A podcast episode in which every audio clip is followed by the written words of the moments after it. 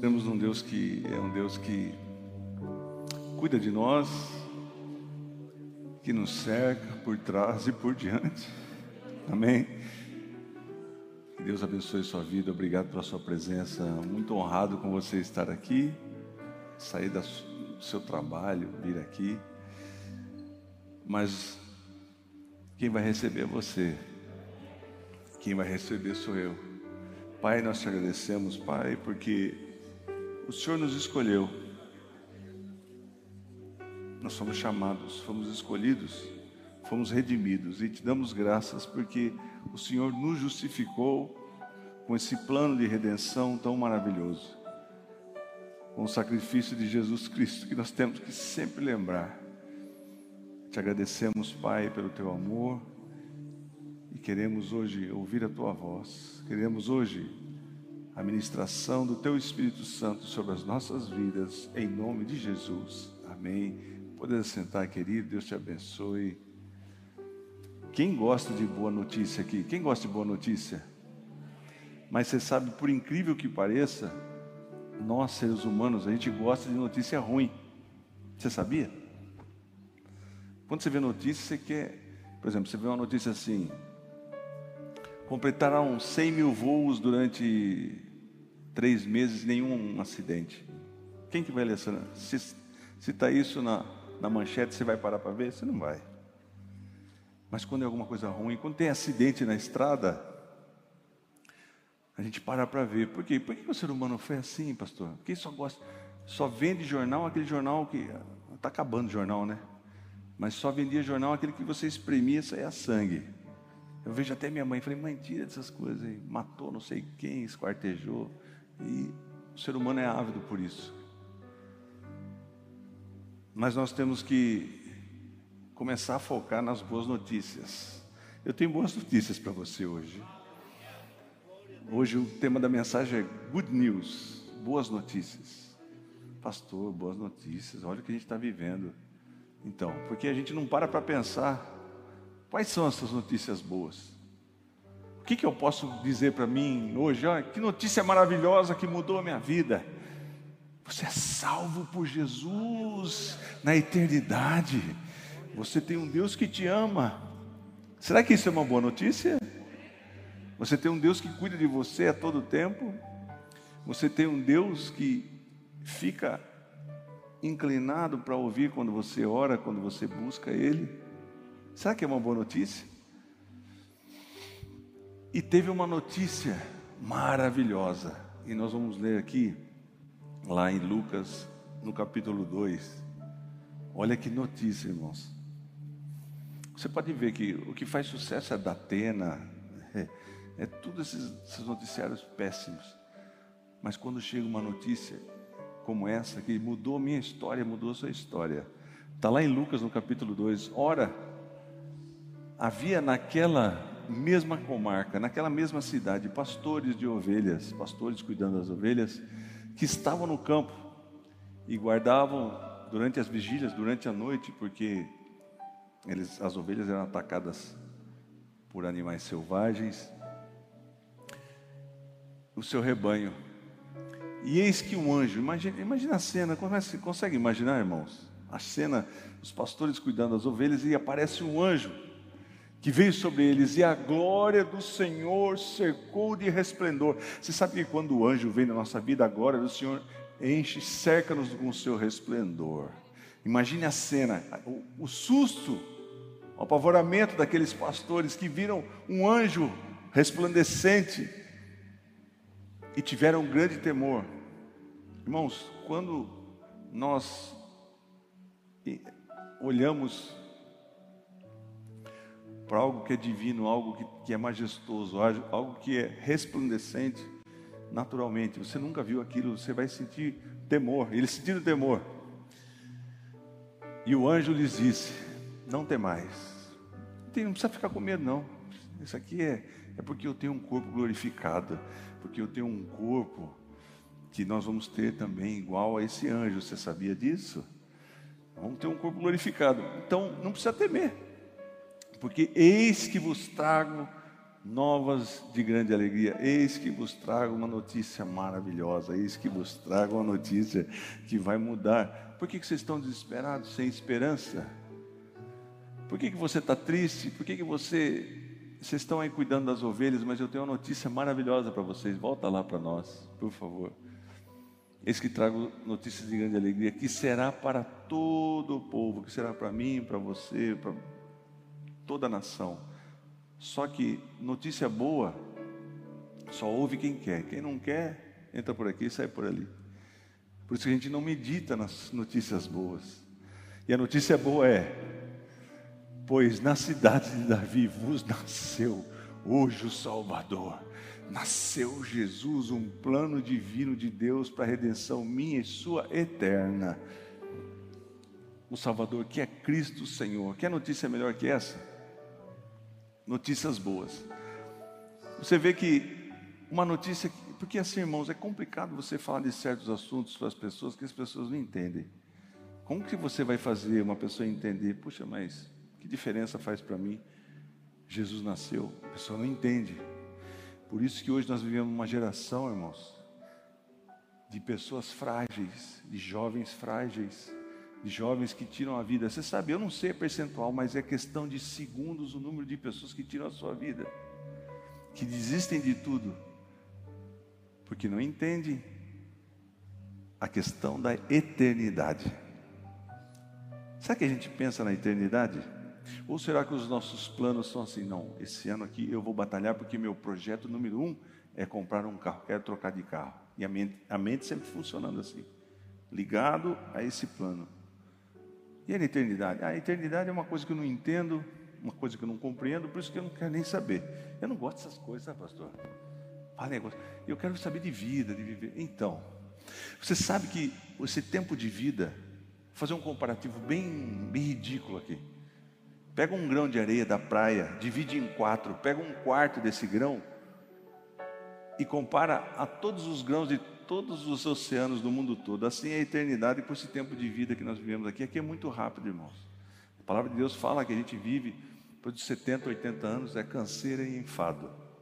Só que no nosso interior a gente pensa que a gente é eterno. Ah, eu vou pensar nas coisas. Mas e a eternidade? Será que, eu, será que eu tenho pensado na eternidade? Será que eu penso? Será que faz parte dos meus planos?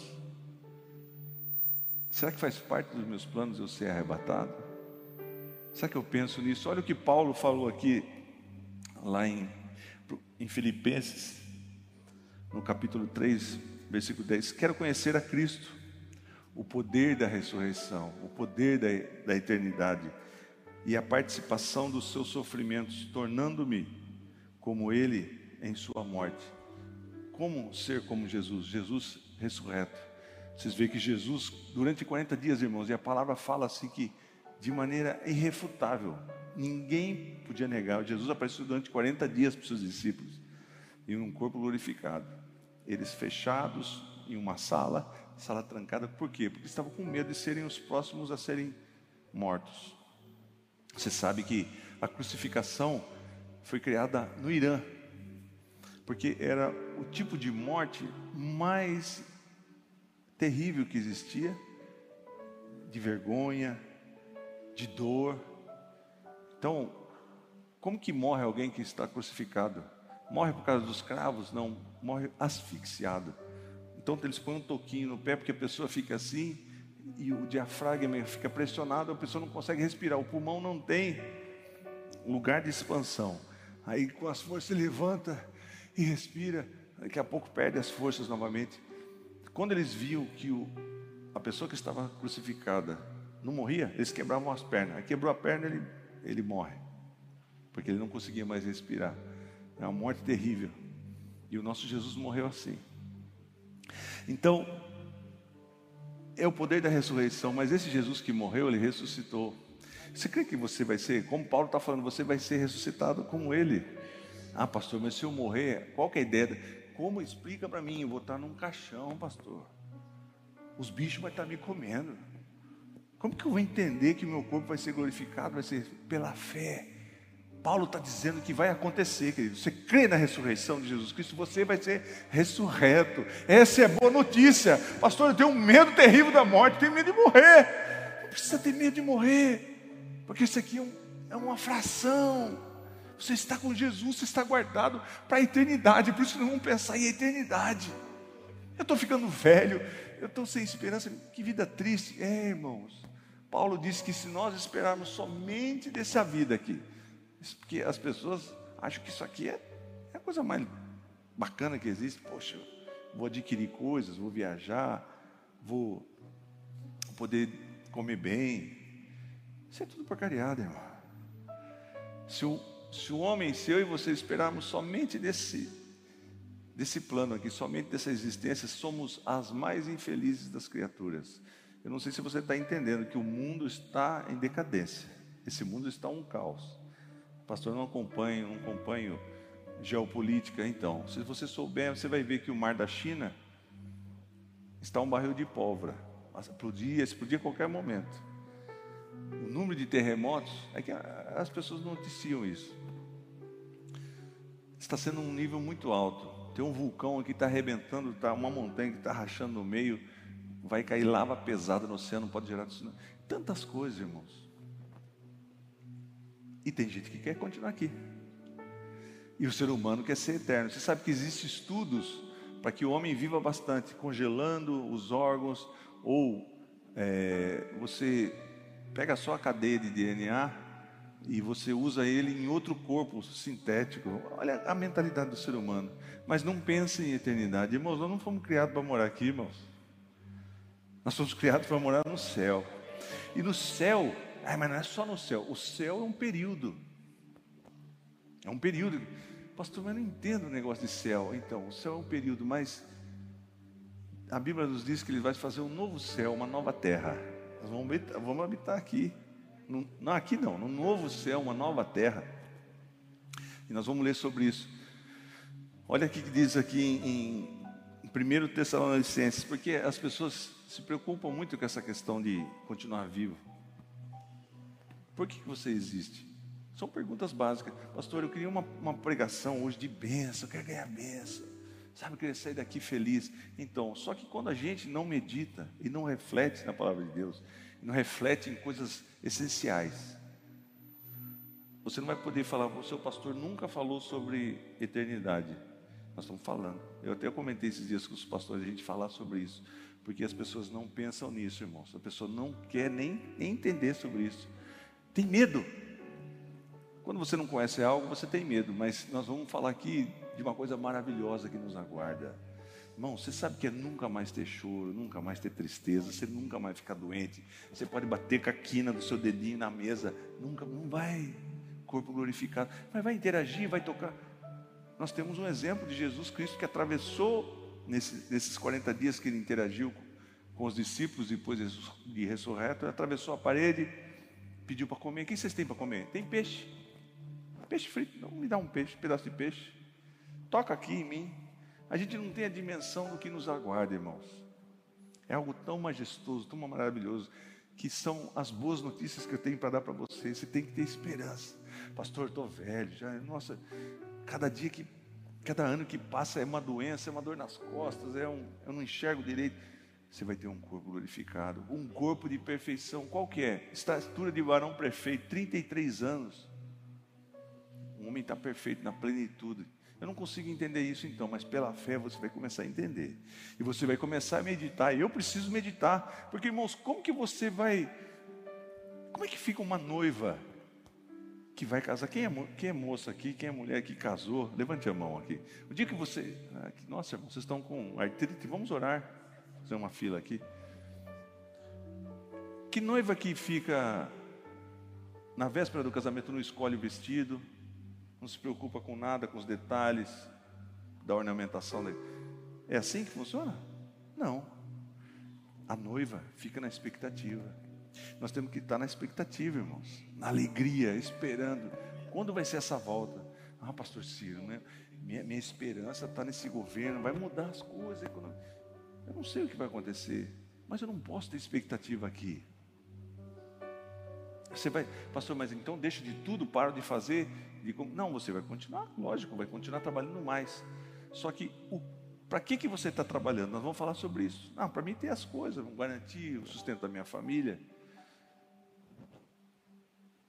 Nós temos que pensar em, em eternidade. Você está entendendo o que eu estou falando, irmãos? Porque não adianta nada você vir aqui, ah, chega lá na eternidade. Irmãos, vai ter um momento que vai ter alguém do lado direito de Jesus e vai ter alguém do lado esquerdo. Quem estiver do lado direito, Jesus vai, falar assim: Vinde benditos do meu Pai, para o gozo eterno.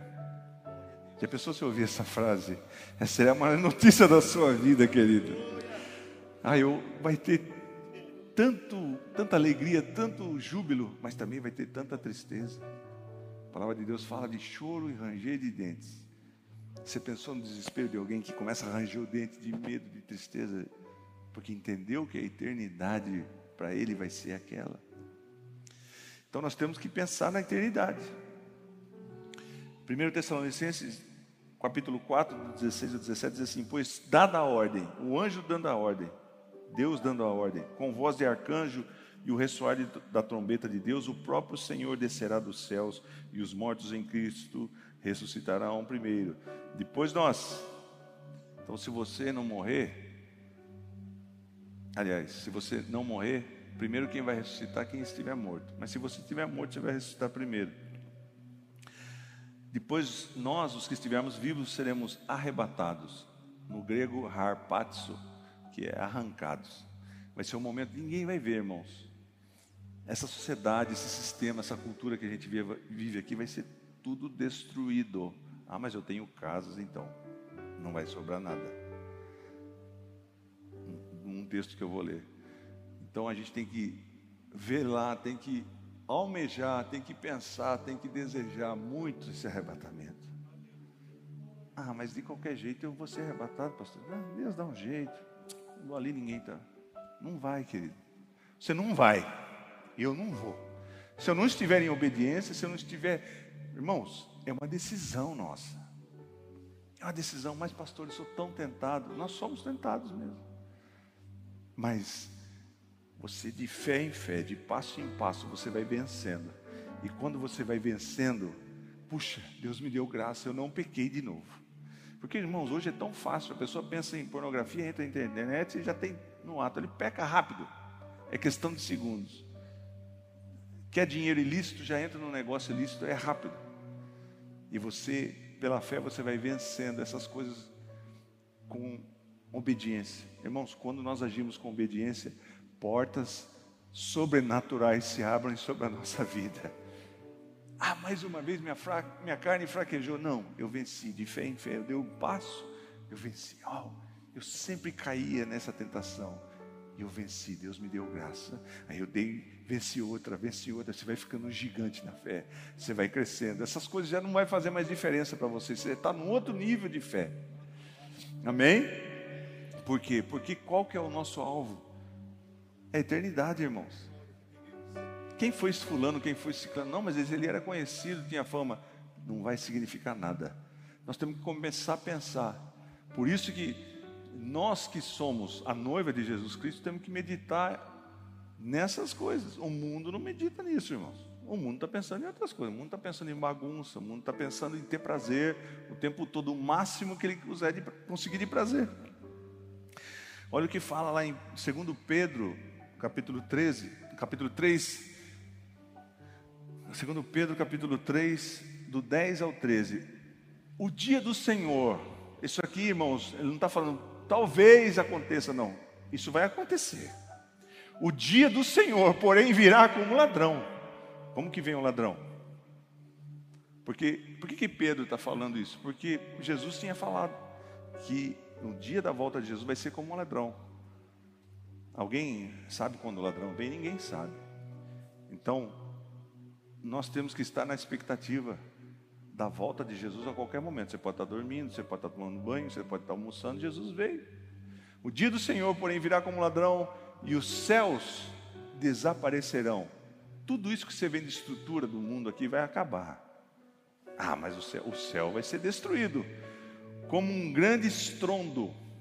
Paulo, aliás, Pedro está usando aqui um, uma onomatopeia. O que, é onomatopeia? Ele, ele quer dar uma ênfase. Acho que ele fez até assim, fez um barulho com a boca. Bum! Então vai ser esse momento. Virá como ladrão e os céus desaparecerão com um grande estrondo. Imagine o barulho que vai fazer quando desaparecer o céu. O céu vai acabar. Você consegue imaginar essa cena? Esse é o final dos tempos, irmãos. E os elementos serão desfeitos pelo calor. Tudo vai se derreter. E a terra e tudo que nela há será desnudada. Vai tudo se acabar, irmãos. Não porque eu tenho, porque comprei terrenos, comprei. Vai acabar tudo. Isso é um fato. Vai ser desnudada. Visto que tudo será assim desfeito, que tipo de pessoa, que tipo de pessoas é necessário que vocês sejam? Como que eu tenho que ser? Como que eu tenho que ser para ser arrebatado, para não passar por isso? Vivam de maneira santa e piedosa. Ah, pastor, mas eu não sou santo. Eu, eu... Sabe o que quer dizer santo? É separado. Você é separado. Acontece os tropeços, mas você é separado. Você sabe quem você é. E você procura, como eu digo, irmãos, eu falo isso para mim. Cada dia andar mais em obediência. Cada dia, Senhor, eu erro nessa área aqui, eu não quero mais. E você vai tendo graça de Deus para vencendo cada etapa sendo piedoso, cuidando das pessoas, ajudando os necessitados, tendo uma alma aberta. Tem gente que não liga para nada. Passa uma criança com fome vendendo uma balinha, sai daqui, moleque. Nós temos que ser piedade, irmãos. Temos que cuidar das viúvas, cuidar dos idosos, esperando o dia de Deus e apressando a sua vinda. Se nós agirmos assim, a gente vai apressar a vida. Quem quer a volta de Jesus? Ah, será? A volta de Jesus, irmão, vai ser um negócio extraordinário. Você não tem noção. Não tem noção, pastor, mas o bom é aqui sair de férias, ficar na praia, deitar numa rede, sentir o calor do sol. Isso, é, isso não é nada, querido. Você não sabe. Você não sabe. É que nem um. um diz que um, uns índios, não sei, um pessoal veio de um lugar que nunca tinha visto o progresso. Aí eles vieram para a cidade. Aí eles ficaram admirados com as coisas. E o que eles mais admiraram é que tinha um negócio chamado torneira, que ele abria e saía água. Porque ele tinha que pegar água no rio, uma dificuldade. Aí eles foram lá num, num, num lugar que vendia encanamentos. Cada um comprou uma torneira e puseram na mochila. Eles levaram para aldeias dele, porque chegou na oca lá, eles botaram na parede achando que ia sair água. Não entende? Então, quando você não entende alguma coisa, quando você não pensa nisso, quando você não é lógico que a nossa mente não alcança, mas você começar a entender. A palavra de Deus fala muitas coisas. Como que vai ser essa eternidade? Como será que vai ser? Como será que eu vou viver? Eu vou ter conhecimento de conhecimento. É de eternidade em eternidade. Então eu tenho que começar a pensar sobre isso. Esperando o dia de Deus e apressando a sua vida. Então, quando nós agimos com piedade, de uma maneira santa, nós apressamos Existe uma forma de apressar a volta de Jesus, irmãos. Esperando o dia, apressando a sua vida. Naquele dia os céus serão desfeitos pelo fogo, e os elementos derreterão pelo calor. Todavia, no entanto, de acordo com a sua promessa, Deus fala com a sua promessa, irmãos. A palavra de Deus não volta vazia. Quando Deus promete, acontece. Esperamos novos céus. Esse céu corruptível aqui não vai existir mais. Novos céus e nova terra, onde habita a justiça. Você sabe que é o lugar que habita a justiça, pastor? Aqui, você viu que a gente fica tentando? O que os, os deputados, nós anelamos por justiça. Só tem justiça, irmãos. Aí tem que ser sempre assim. Você vai esperar justiça? Desculpa, de um Supremo? Não, não existe, irmãos mas lá vai reinar justiça. Que lugar que você quer? Um lugar que reina justiça, um novo céu, uma nova terra. Será que eu começo a imaginar? Será que se eu viver em obediência, está pronto para arrebatamento, já vou cear com Jesus nas nuvens? Será que vale a pena? Ou será que vale a pena deixar de lado e buscar as coisas desse mundo aqui? Eu não vou parar de trabalhar, não vou parar de fazer as coisas, mas eu tenho que ter como prioridade começar a pensar sobre isso. Eu quero morar no lugar onde habita a justiça. Segundo Pedro 3, 3 diz assim que antes de tudo saibam que nos últimos dias surgirão enganadores, zombando e seguindo suas próprias paixões. Aí você fala um negócio desse, a pessoa dá risada. Você é tonto, cara. Você acha que você vai ter um corpo glorificado? Você acha que existe uma eternidade? E as pessoas vão zombar mesmo, porque elas não entendem. E nos últimos dias, você sabe que quando você você se identifica como cristão, as pessoas se acham direito de zombar de você, dar risada. Hoje é motivo de escárnio. Só que já foi falado que isso ia acontecer. Ah, pastor, eu não me identifico, eu sou um agente secreto no meu, no meu trabalho. Ninguém sabe que eu sou cristão. Porque você zombado. Você sabe que quando eu fiz faculdade de educação física, eu fui fazer lá em Piracicaba. Falei, bom, ninguém vai me conhecer. Beleza. Mas no primeiro dia veio um cara e falou: Qual o seu nome? É Ciro. Você não é filho da pastora Osade, não? Eu falei, hum, nada a ver.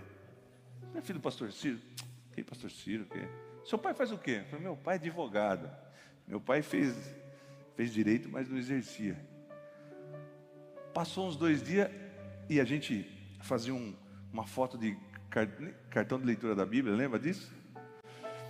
Ele apareceu o cartão de leitura da Bíblia, falou assim, não é, que, não é você, não é seu pai, sua mãe aqui? Passou na classe inteira, passei um, um carão. Eu queria ser agente secreto, não queria que ninguém soubesse. Porque a gente tem medo, mas Paulo disse que eu não me envergonho do Evangelho de Jesus Cristo. Nós não podemos nos envergonhar nesses últimos dias, irmãos. Nós temos que pensar na eternidade, ter o nosso papel de cristão, ajudar as pessoas a falar do amor de Jesus. E nós, irmãos, trocamos essa expectativa de eternidade por uma esperança de uma vida boa aqui na terra. Você troca. Sabe a criança que, que troca uma bala chupada por um, uma limusine? Uma criança. Nós estamos trocando a eternidade por uma vida boa aqui, por uma falta de consciência. Pastor, essa mensagem aí não. Mas é para que você saia daqui, para que eu saia daqui, refletindo sobre isso. Será que eu quero uma vida boa aqui? Eu estou inclinado para as coisas desse mundo? Minha vida é 24 horas pensando em viver uma vida boa. Quando eu tiver uma renda, quando eu tiver um, um, um crédito de tanto no banco, eu vou estar tranquilo, vou descansar. Ou será que eu tenho meditado no meu posicionamento? Será que eu estou sendo obediente a Ti, Pai? Eu quero ser, eu quero estar pronto. Eu quero estar pronto. Seja esteja dormindo, qualquer lugar, estou trabalhando, andando, correndo, jogando bola, eu vou ser arrebatado. Prioridade, irmãos. Você vê as igrejas. Eu estou escandalizado, pastor Luizinho, pastor Damião. As igrejas tradicionais. Vocês estão sabendo cooperando para uma única religião mundial, sincretismo de todas as religiões. Um grande líder de uma grande igreja, mas é grande igreja, evangélica, junto com o pessoal de Roma, se você me entende, assinando um documento em que 83% de todos os líderes do mundo, das religiões do mundo estavam lá. Muçulmano, pessoal da Ásia, todos, todas, todas, todas. E esse, esse líder estava lá, batendo palma. Nós estamos nos últimos dias, irmãos. Porque esse é o pano de fundo para o falso profeta. Nós vamos ter só uma religião, vamos ter só um líder mundial.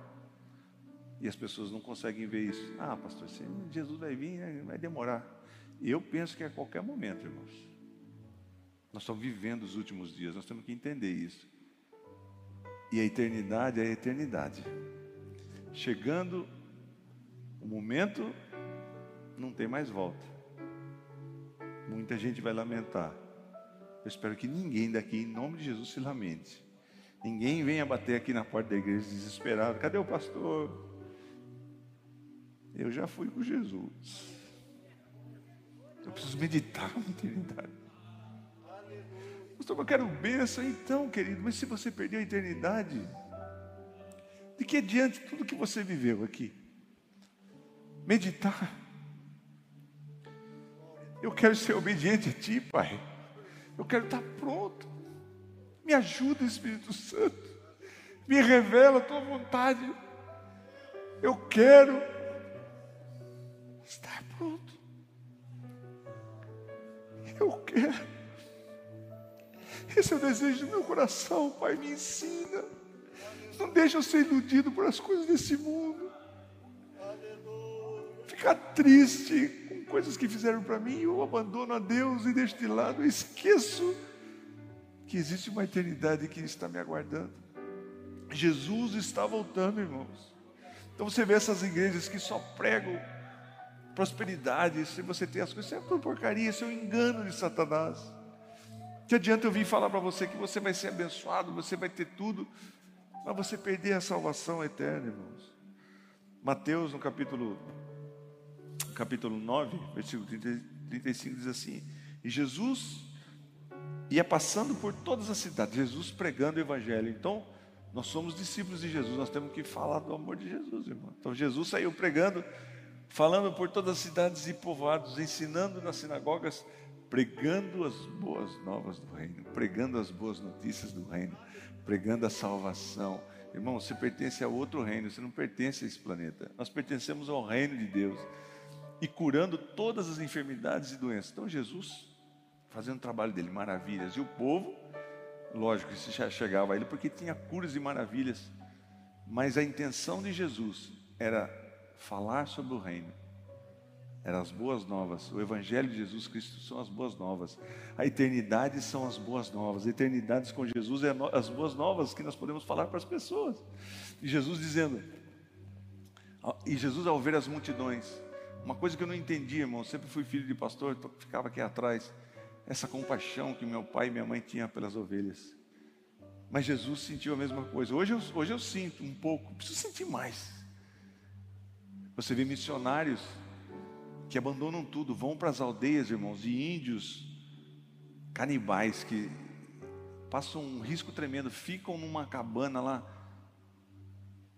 Desculpa, irmãos, fazendo suas necessidades em lugares no meio do mato, bebendo água do rio, vivendo um perrengue danado, tentando decifrar o dialeto dos índios para evangelizar tantos missionários, porque sentem compaixão.